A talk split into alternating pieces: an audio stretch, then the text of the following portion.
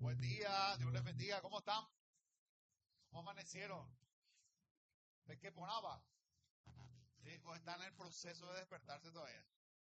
No, ¿verdad? Ya es tarde ya.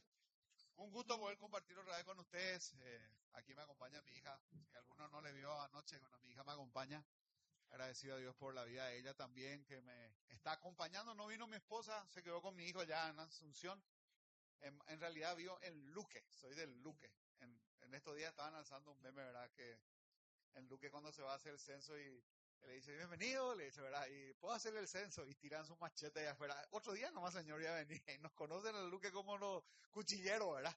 Y bueno, no sé por qué yo nunca he visto, hace cuatro años vivo ahí, pero nunca he visto, gracias a Dios, nada de esas cosas, pero así nos conocen en Luque, así que somos de, de el famoso Curel Luque, ¿verdad? Y literal el Curel Luque, y no sé si alguien alguna vez se fue, eh, hacen esa fiesta del Curel Luque. En estos días nomás hicieron y el chacho más gordo que hay matan y hacen una fiesta impresionante. Toda la ciudad para, ¿verdad?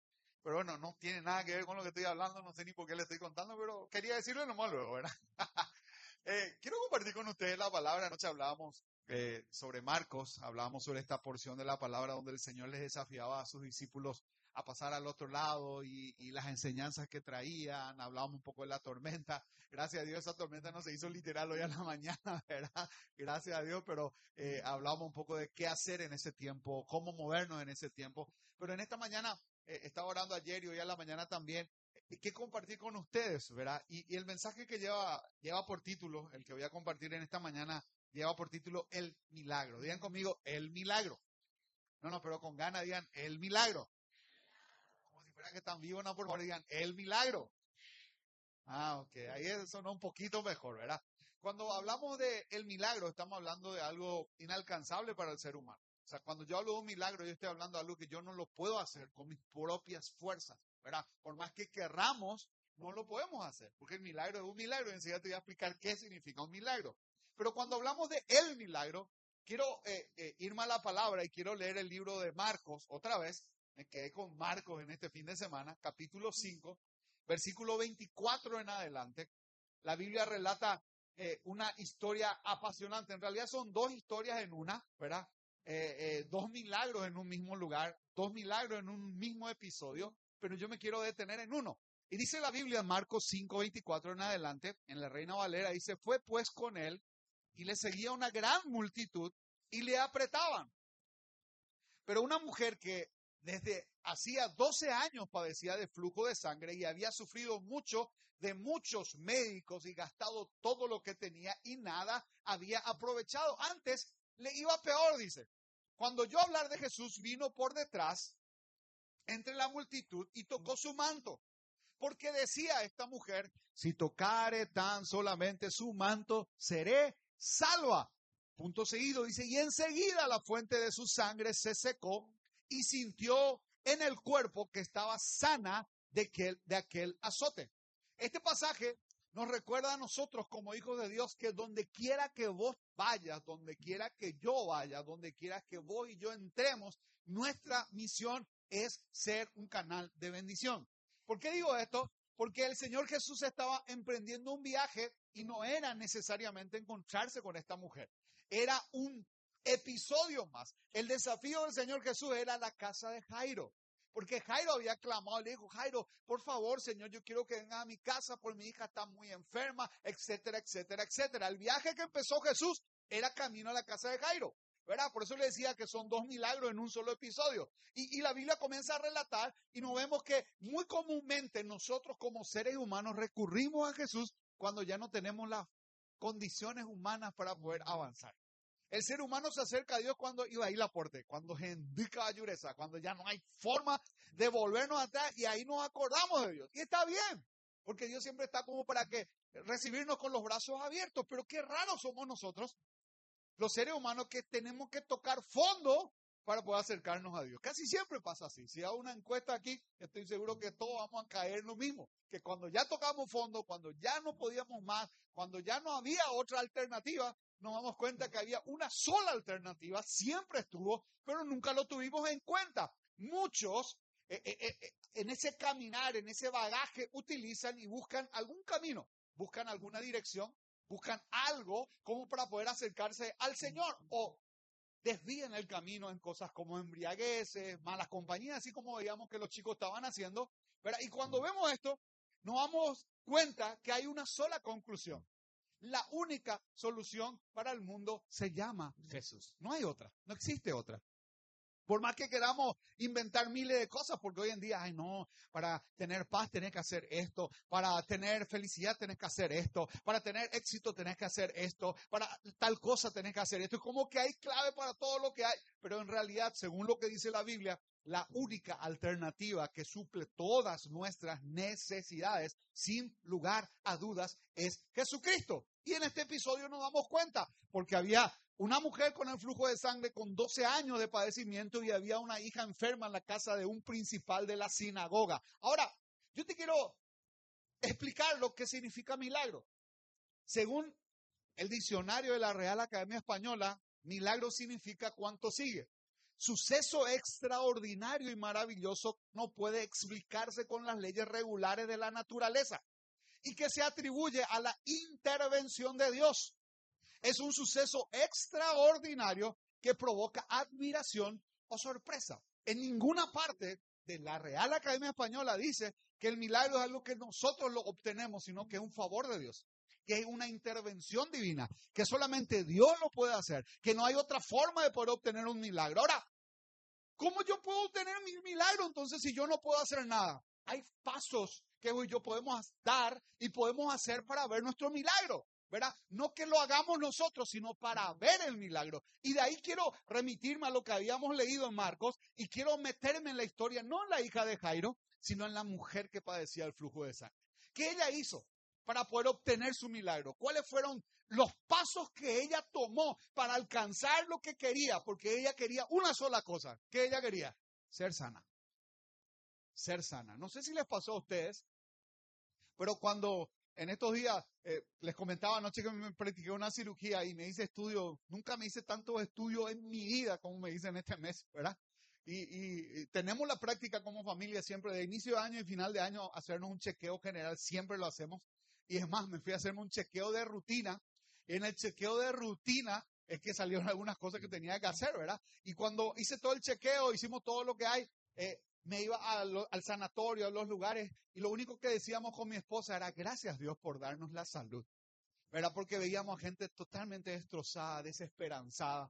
¿Verdad? Eh, me tocó, me toca ir, me, toca ir de vez en cuando en el IPS a orar por la gente. Híjole, uno entra en el IPS allá central de Asunción y sale con el alma, el alma partida, le ve a la gente durmiendo en, los pasillos, en silla. Eh, impresionante, uno sale ahí con el corazón todo así, no sabe ni cómo. Y lo único que brota de mis labios cuando yo salgo, él y digo, Señor, gracias por la salud. Saben que ninguno de nosotros le damos gracias a Dios por la salud. Muy pocos somos los que nos levantamos la mañana y le decimos, Señor, gracias. Gracias por darme vida.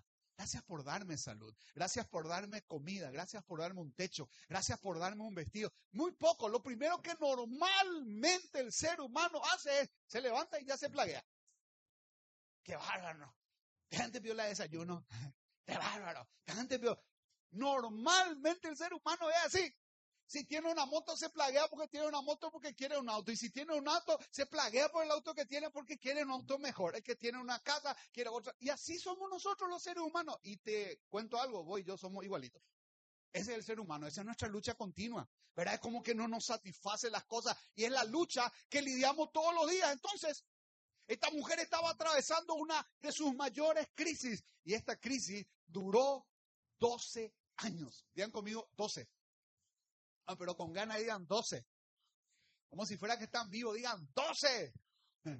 12 años. No era un mes. No era dos días, dos días. A nosotros nos duele la cabeza nomás y ya, o pata mala mundo. Algo nomás nos duele y ya, ay, qué bárbaro, ¿cómo lo que hace? 12 años. 12 años esta mujer estaba padeciendo esto y dice la Biblia en Marcos 5, 27 porque el primer paso que esta mujer hizo y dio para poder llegar a ver el milagro que ella anhelaba en su corazón, ella tuvo que reconocer la fuente del milagro. ¿Por qué no vemos el milagro? Porque buscamos el lugar equivocado. Acudimos a lo que no tenemos que acudir. Nos vamos a lugares donde no tenemos que ir. Y en la desesperación a veces hacemos eso.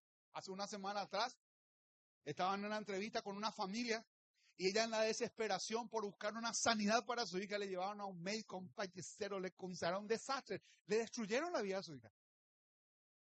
Con la intención, y no lo hicieron con mala intención, en la desesperación hicieron. Ya no sabíamos qué hacer, nos dijo.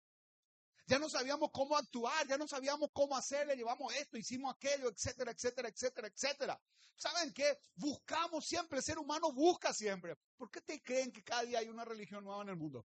Porque el ser humano busca, busca. Mi mamá me decía eso. Mi mamá, gracias a Dios, ya está en los caminos del Señor. Pero cuando yo me convertí, fui el primero en mi familia. Yo soy el tercero de cuatro hermanos. Y fue el primero en acercarme al Señor.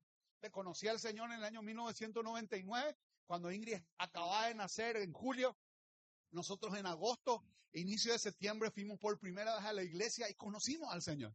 Y en ese proceso, ¿verdad? Eh, yo tenía una sola oración, que mi familia conozca de Cristo. No fue fácil, me fue un desafío gigantesco porque mi familia fue una familia muy religiosa. Mi papá era diácono de la iglesia tradicional del barrio. Mi mamá también trabajaba ahí. Y era muy complicado. Era como la oveja negra. No me hablaban, me ignoraban. Yo me iba y les visitaba. Y ellos hablaban entre ellos y a mí no me hablaban. Yo les llamaba por teléfono y hablaban con todo el mundo y a mí no me hacían caso. Y yo me herí, me enojé con ellos. No, yo lo primero que decía, Señor, esta no es mi lucha. Yo te doy gracias porque es mi familia. Hay una promesa. Serás salvo tú y toda tu casa. Perseveré. Y ella me dijo en un momento, porque nosotros nos paramos una vez, yo me iba y le visitaba y ella tenía todo su santuario así completo. Y ella me decía, acompáñame, me decía. Y ella se ponía a rezar ahí todo su rezo que había. Y yo me paraba a su lado y yo oraba. Y ella estaba feliz porque yo estaba a su lado delante de su santuario, ¿verdad? Yo no estaba rezando a ellos. Y yo siempre decía, Señor, dame una palabra, dame una palabra para mi mamá, dame una palabra para mi mamá.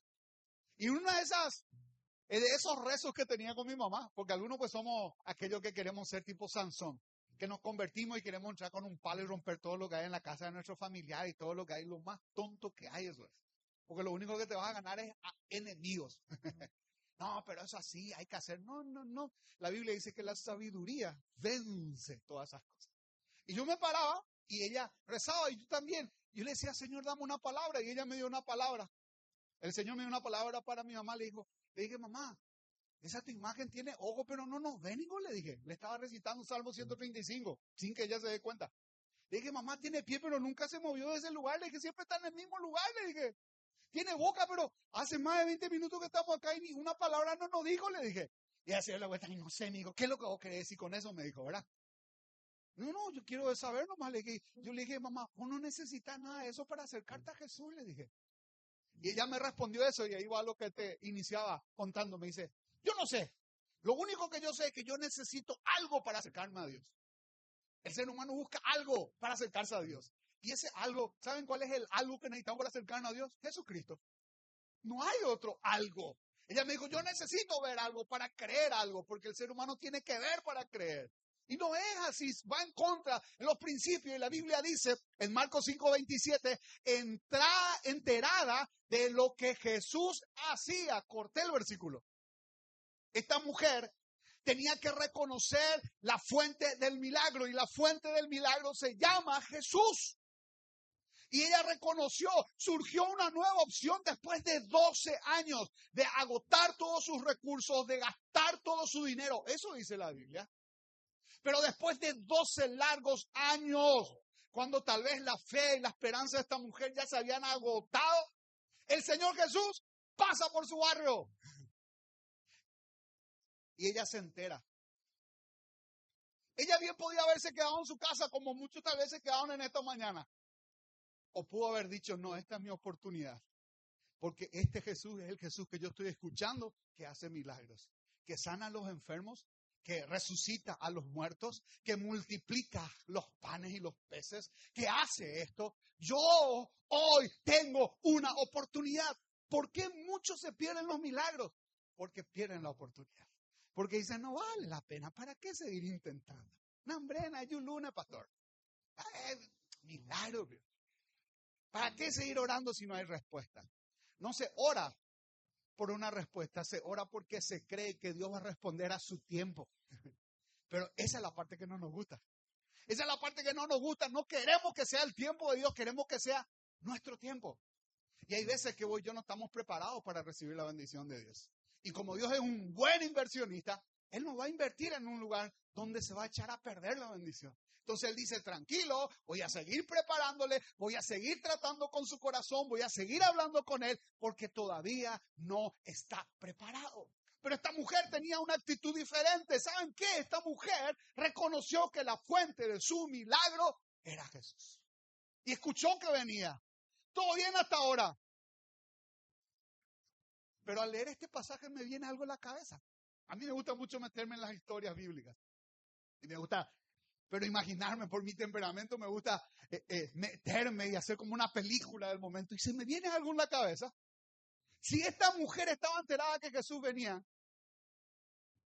y que era el Jesús de los milagros, ¿será que esa multitud también no estaba buscando lo mismo que ella buscaba? Yo creo que sí. Porque según lo que yo leo en las escrituras, las multitudes que le seguían a Jesús le seguían porque buscaban algo de él. O un milagro, sanidad, multiplicación, liberación.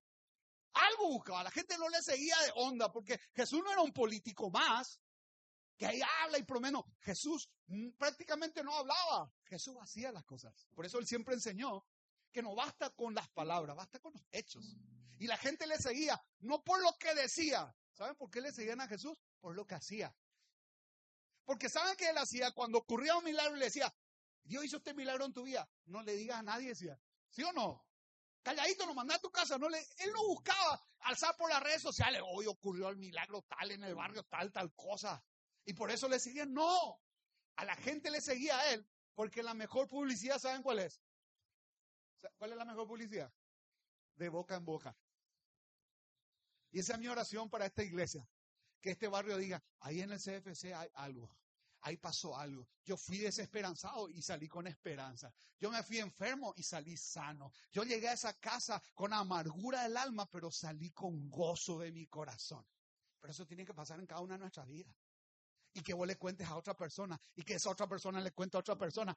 Él, como es? Radio Sogo es la mejor publicidad que hay. Es la mejor. Porque la gente es curiosa. ¿Verdad que somos curiosos? ¿Cuántos son curiosos acá? Claro que somos curiosos. No sé si vieron ese video que hicieron en Río de Janeiro, donde era una caja grande así, y pusieron un, una, un huequito nomás, y decía, no mires. ¿Qué hacía la gente? Todos pasaban, y pasaban todos, ya después venía, y miraban y le recibían un tortazo. Ya no sé si habrán visto ese video, ¿verdad? Pero la gente así. Voy yo, ¿qué queremos hacer? Cuando vemos un cartel que dice no entres, neremos en. Estás así y querés entrar. Cuando te ponen un cartel no toques, ¿para qué te pusieron el cartel no toques? ¿Querés tocar? Es el ser humano. Ya pasó en el Edén. ¿Qué le dijo Dios a, a, Adán y a Eva? Come de este, come del otro, come todo lo que hay. ¿De a qué no vaya a comer? ¿Para qué le dijo eso? ¿De qué comieron? Del que no tenían que comer. Tenía todo para comer. Pero fue una comedia que le dijo, no coma de este. Ese es el ser humano. El ser humano es rebelde. Es una naturaleza rebelde y por eso es que Jesús tuvo que venir para morir por nosotros y erradicar esa, esa maldición que se introdujo a través de Adán y Eva. Y, y, quitar esa, esa rebeldía y comenzar a ser sumisos. Por eso el Señor decía que tenemos que sujetar nuestra carne al Espíritu. Y el apóstol Pablo decía, yo quiero hacer esto, pero mi carne me hace hacer esto, dice.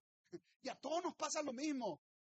Pero esta mujer tenía una actitud diferente. Dijo, bueno, está complicado acá la cosa porque yo también quiero un milagro y ellos también quieren un milagro. Y lo que me hizo pensar es, si ella buscaba un milagro, la gente también buscaba un milagro, las posibilidades, matemáticamente hablando, para que ella obtenga su milagro, era bajo.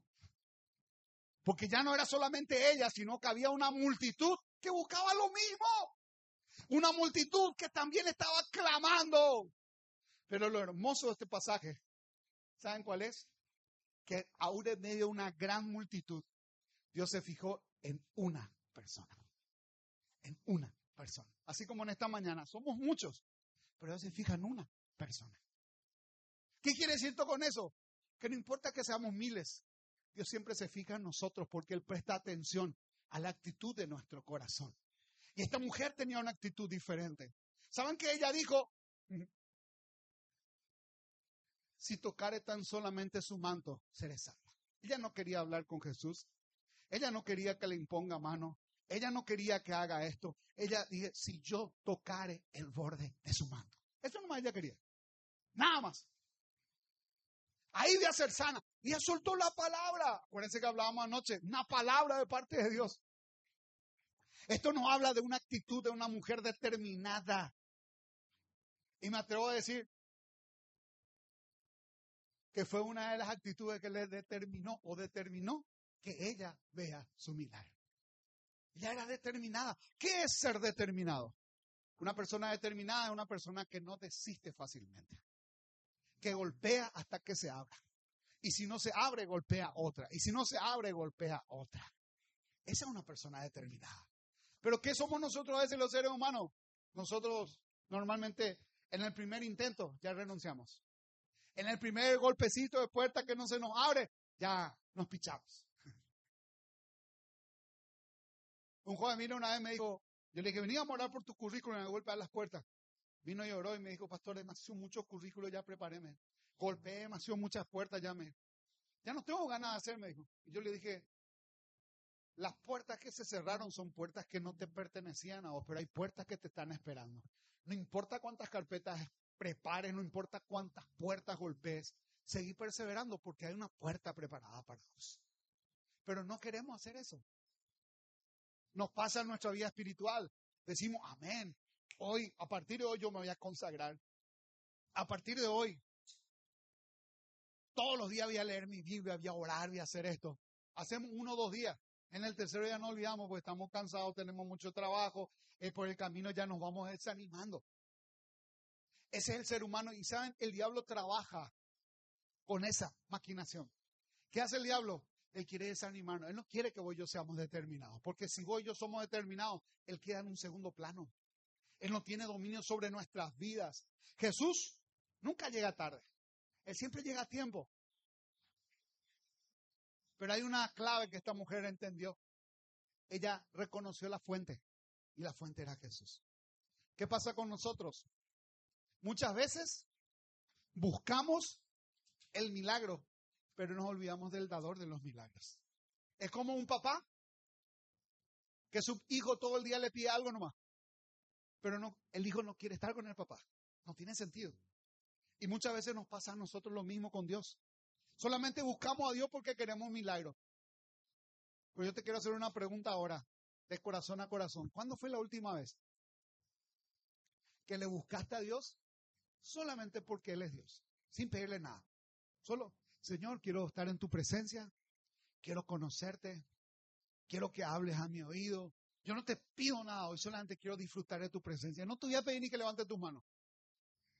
Porque todas las veces que casi siempre le buscamos a Dios, le buscamos con nuestro formulario continuo de peticiones. Ya llegamos con nuestras peticiones al Señor y nuestras oraciones son más largas pidiendo que buscando al dador de los milagros. Y es una equivocación, iglesia. Porque si buscamos solo los milagros, los milagros no llegan, pero si buscamos al dador de los milagros, el milagro viene porque es consecuente. Ay, entonces ya no le puedo pedir nada a Dios. No, no estoy diciendo eso. Estoy diciendo que es el tiempo que conozca al dador de los milagros, porque si le conoce al dador de los milagros, el milagro va a llegar a tu vida. Y no solamente uno, dos, tres y todas las áreas. Pero hasta este momento, esta mujer seguía igualita. No pasó nada todavía. Tenía una linda actitud, eh, reconoció la fuente,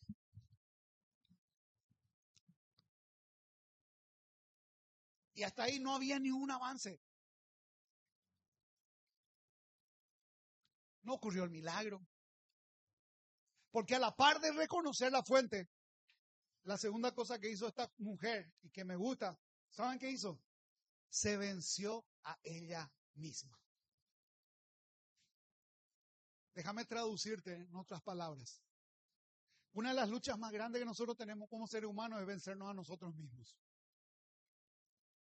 esas luchas internas que tenemos a diario, que no nos permiten avanzar y no nos permiten dar pasos. esas luchas internas de pensamientos que rondan en nuestra cabeza y no nos permiten avanzar. Son esas luchas que en muchas oportunidades nos dejan al margen del milagro. Pero dice la Biblia, Marcos 5:28,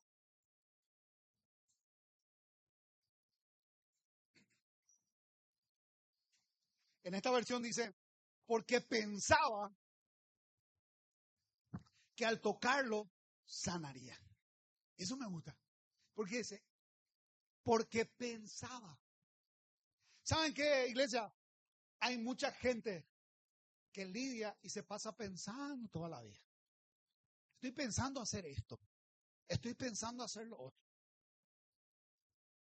Pero nunca hace nada. Una vez un discípulo tuvo una reunión con él y me dijo, pastor, yo estoy pensando hacer tal cosa. Me encantó su idea. Demasiado me gustó. Oramos con él y después unos días me volví a encontrar con él. Le dije, ¿qué tal? ¿Cómo, cómo te fue? Y pastor, sigo pensando, me dijo. Ah, bueno, ¿y por qué pensar? No, porque quiero hacer esto, aquello. Okay. Oramos otra vez y se fue. Después me volví a encontrar con él y le dije, ah, pues fulano, ya hiciste todo eso que estaba pensando. Eh, pastor, sigo pensando. Eh. Yo le dije, acá no funciona algo. Le dije, algún tornillo se aflojó en tu camioncito. Le dije, porque ya modo pensar no funciona. Le dije. Y nosotros seres humanos a veces somos así. Eso. Estoy pensando tal cosa. Está bien que pienses. Pero si solamente pensar las cosas no van a ocurrir. Porque el pensamiento es la lucha interna que nosotros tenemos. La lucha más grande que el ser humano tiene es acá en la mente. Acá en la mente.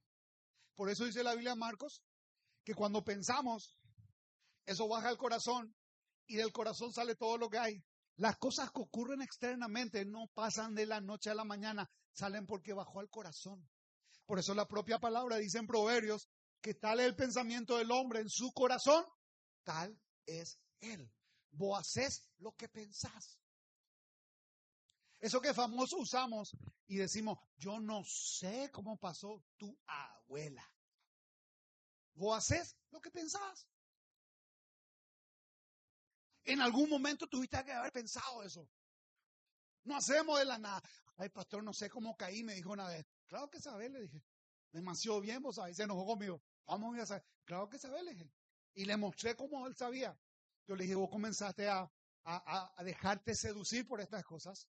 Y como no controlaste, tus pensamientos volaron, bajó a tu corazón y lo materializaste. Así se hace.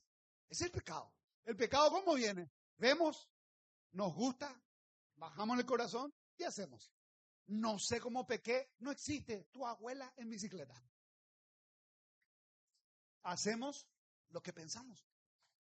Si pensamos, hacemos. Y esta mujer estaba luchando y dijo, porque pensaba que al tocarlo sanaría. No era fácil, porque esta mujer tenía 12 años de padecimiento, no era fácil, no era fácil. Y el pensamiento de la mujer, me atrevo a decir que era mucho más intenso que un pensamiento de alguien que está luchando con un mes de alguna situación. Ese pensamiento se unía a muchas crisis que esta mujer tenía. ¿Saben por qué? Porque algunas cosas que esta mujer tenía que vencer era el aislamiento.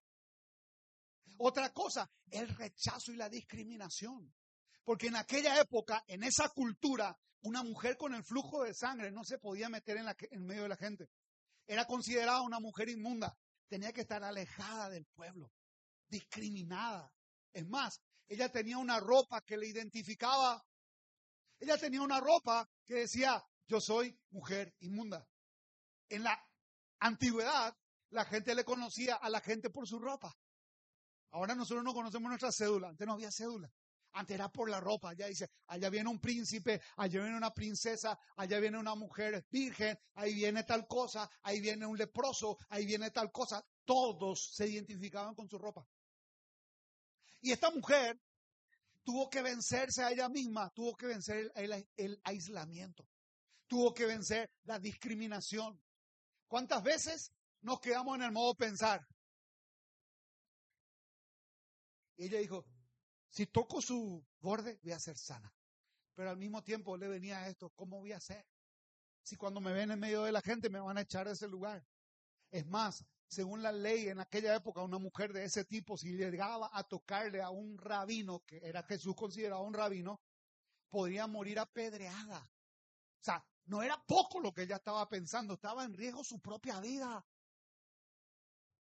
Ella tuvo que vencer, en primer lugar, lo que ya le dije. En tercer lugar, tenía que vencer la multitud. ¿Cómo llegó a Jesús? Porque no había 20 personas. Según la Biblia dice, había como mínimo tres mil, cuatro mil, cinco mil a diez mil personas cuando Jesús se movía. La primera, el primer obstáculo era la multitud. El segundo obstáculo, el qué dirán. Imagínense entrar ahí y le, ah, hola inmunda, inmunda. Otro obstáculo, su condición y su aspecto. Hoy en día las mujeres tienen la tecnología que les ayuda con las toallitas higiénicas y todo. No sé qué usaban en aquella época, no sé. Pero imagínense 12 años de padecimiento, la incomodidad, el olor, las situaciones atravesadas. Ella tenía que vencer eso también. Por eso le estoy diciendo que ella lidiaba una lucha gigantesca. Ella dijo, si toco su borde voy a ser sana. Pero todas estas otras cosas le venían a la mente. Le venían a la mente, le venían a la mente. Y ella decía, ¿qué hago? ¿Cómo hago? ¿De qué manera actúo? Y muchos de nosotros venimos así a la iglesia. Señor, yo vengo a tu casa y yo sé que vas a hacer un milagro.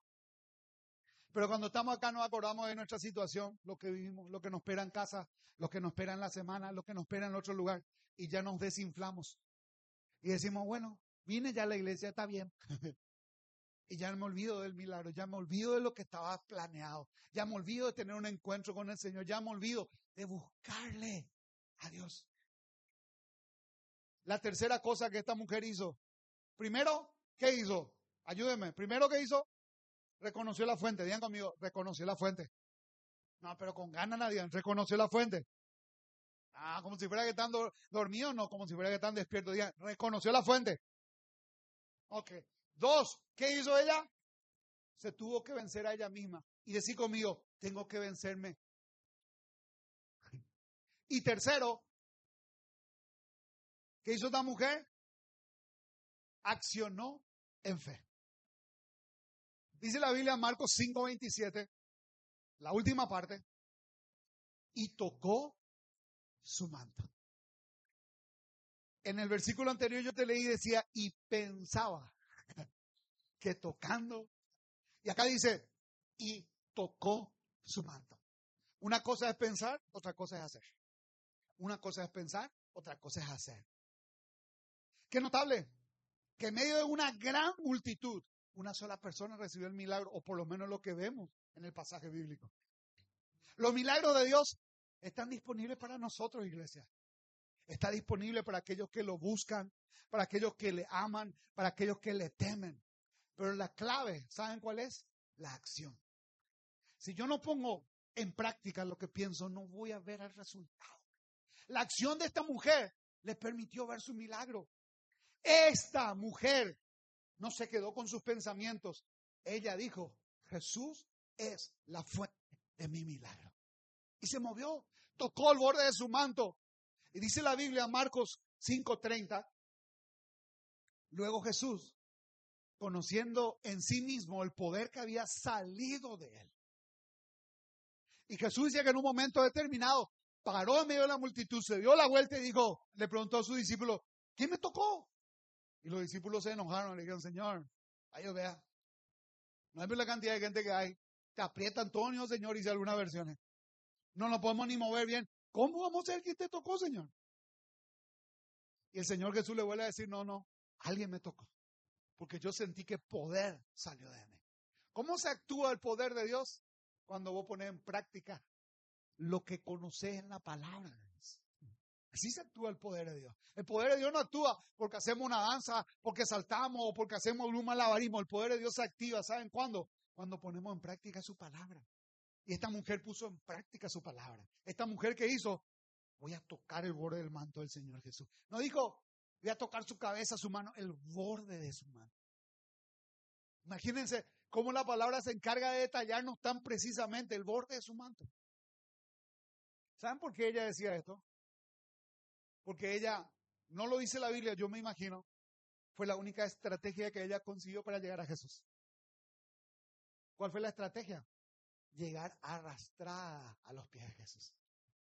No podía llegar parada por su condición, pero si se metía por debajo de la gente y se arrastraba hasta Jesús, ¿saben qué? Nadie se iba a percatar. Nadie. Pero ella se abrió camino en medio de la multitud, decidió acercarse y tocó el borde. Y cuando tocó, dice la Biblia que se alejó. Y después, cuando Jesús habló y preguntó quién era, dice la propia palabra que ella se acercó temblando. Y le dijo, yo fui, ¿saben por qué se acercó temblando? Porque ella pensaba que iba a ser apedreada. Porque ella pensaba que iba a ser liquidada en ese lugar. Esa era la ley en aquella época. Pero Jesús que le responde y le dice, ciertamente fuiste vos. Vete. Tu fe te ha salvado. No le dijo ni sanado, le dijo salvado. Salvado. Cuando vemos esto, nos damos cuenta que nuestra fe no solamente es para gritar fuerte, nuestra fe es para ver la manifestación de Dios en nuestras vidas. Pero tu fe tiene que ser una fe activa. El tiempo es el tiempo de pelear por nuestros milagros, es pelear por nuestras bendiciones, es pelear por lo que nos pertenece, es pelear por lo que pertenece a nuestra familia. ¿Cómo se pelea? Gritando, zapateando, no, orando y leyendo la Biblia. Esa es la mejor forma de pelear. Porque es la mejor arma que tenemos. Esta mujer relata la Biblia que a pesar de los años, a pesar de las circunstancias, a pesar de las luchas, fue sana. Dice, alistante. Qué locura, ¿verdad? Qué locura. Porque Jesús es especialista en hacer que las cosas imposibles se tornen posibles. Él es Jesús. ¿Hay un imposible en tu vida? Lo mejor que puedes hacer es entregarle a Jesús. Lo mejor. Porque vos y yo nos vamos a desgastar y cansar intentando lograrlo. Pero si nos acercamos a Jesús, Él nos va a mostrar el camino. Conclusión. Si por ahí me quiere acompañar la señorita del teclado.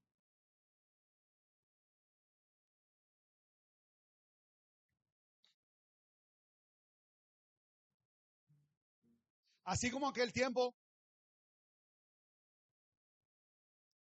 en esta mañana, Jesús también está mirando, buscando a quién bendecir. ¿A quiénes bendicen? A los que reconocen dónde está la fuente, que es Jesucristo. Aquellos que se vencen a sí mismos y dicen, no soy yo, es Jesucristo. Y aquellos que deciden, por sobre todas las cosas, consagrar su vida a Jesús. Marcos dice 5.32, miraba alrededor para ver quién había hecho esto.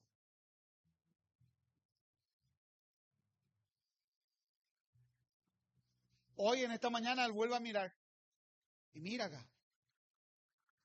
¿Quién, ¿Quién sabe que yo soy la fuente de poder? Y lo digo esto con mucho amor. Mucha gente se basa en muchas unciones, la unción de José, de Moisés, Nambrena, de todo lo que hay. Gloria a Dios por ello. Dios utilizó hombres y mujeres de forma extraordinaria en la Biblia. Pero yo me quiero concentrar en Jesús, donde reposa todas las unciones. Todas, todas. La unción de Elías, de Eliseo, la unción de todo, todo se concentra en Jesucristo, porque la Biblia habla que Jesús es el centro de todo. El que encuentra a Jesús encuentra todo. Encuentra todo, todo, todo, todo. Hoy Jesús está en esta mañana, en medio de nosotros, en estos un año de la fidelidad de Dios. Y Él está dispuesto a extender su mano o simplemente a esperar que vos te acerques. y acercarnos a Dios es solamente tener una actitud diferente. Creo firmemente que Jesús hoy hizo milagro en medio nuestro porque el milagro ocurre, ¿saben cuándo? cuando escuchamos la palabra de Dios. Por eso dice Romanos 10, 17, que la fe viene por el oír y el oír de la palabra de Dios. Y ahí se desatan los milagros. El milagro se desata cuando yo creo. Hay poder en la sangre de Jesús. Esa sangre derramada en la cruz del Calvario no se derramó en vano. O no se derramó porque no sabía qué hacer Jesús. No, se derramó porque esa sangre nos dio libertad. Quiero hacer una pregunta en esta mañana. ¿Hay alguien que está buscando un milagro? No lo tengo yo, no lo tiene la iglesia, lo tiene Jesús. Nosotros somos simples instrumentos en este lugar para enseñarte, hablarte, desafiarte por medio de la palabra, animarte a través de la escritura, a despertar tu interés por buscar. Un milagro puede ser una conversión en tus seres queridos, tu familia. Un milagro puede ser una sanidad. Un milagro puede ser una oportunidad de negocio, una oportunidad de trabajo. Milagros, cosas que vos y yo no lo podemos hacer humanamente. Dios lo puede hacer. Pero, como leíamos la escritura, tenemos que reconocer la fuente. Y la fuente es Jesucristo. Por algo dice la Biblia que no hay otro nombre más glorioso, más grande y más poderoso que el nombre de Jesucristo. Ni en la tierra, ni debajo de la tierra. En su nombre dice que todo se inclina. ¿Te puedes poner en pie conmigo, por favor?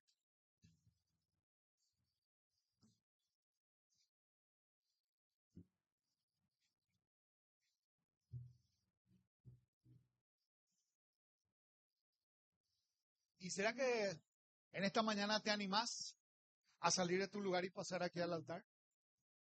Vamos a orar. Por ahí podemos escuchar una adoración. Y más todavía si estás anhelando un milagro en algún área de tu vida, que puedas acercarte al Señor, a su altar, y entregarle tal vez una enfermedad. Dios tiene la capacidad de sanarte, claro que tiene. Tal vez una, una enfermedad espiritual. Dios tiene la capacidad de sanarte, de renovarte, de sanar tus heridas, sanar tus emociones, tus sentimientos. Él tiene la capacidad. Si estás aquí adelante, cerra tus ojos y habla con Él. Presenta tu vida delante de Él. Yo no puedo orar por vos porque sé que es tu oración la que Dios quiere escuchar. Él quiere escuchar tu corazón. Él quiere escuchar lo que hay ahí adentro. Hablarle y presentarle tu situación. Tal vez te desgastaste, te cansaste, buscando soluciones a tu vida, a tu familia, a tu emprendimiento, a lo que hagas. Diciendo hoy, noviembre del 2022, todo sigue igual. Tal vez fue porque no acudiste a la fuente correcta. Y la fuente correcta es Jesucristo.